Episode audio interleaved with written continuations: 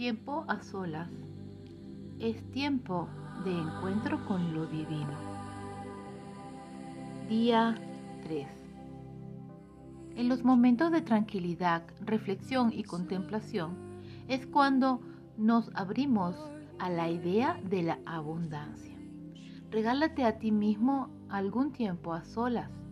Todos debemos tener el hábito de estar a solas regularmente, pasando un tiempo de silencio, dando una caminata, sentados, en fin, contigo.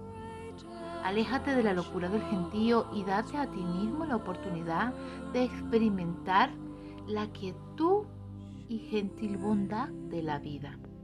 Refrescate y recréate a ti mismo en la soledad y observa con asombro la posibilidad de la maravilla que tienes en tu vida. Ten en cuenta que soledad no es lo mismo que aislamiento y aprender a disfrutar la soledad es básico para la vida espiritual y la salud mental. ¿Sabes pasar tiempo a solas sin sentirte sofocado o sofocada? ¿O más bien no te estarás aislando?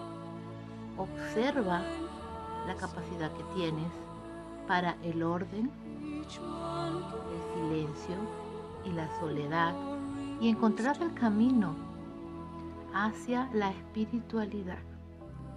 Con amor, Rocío.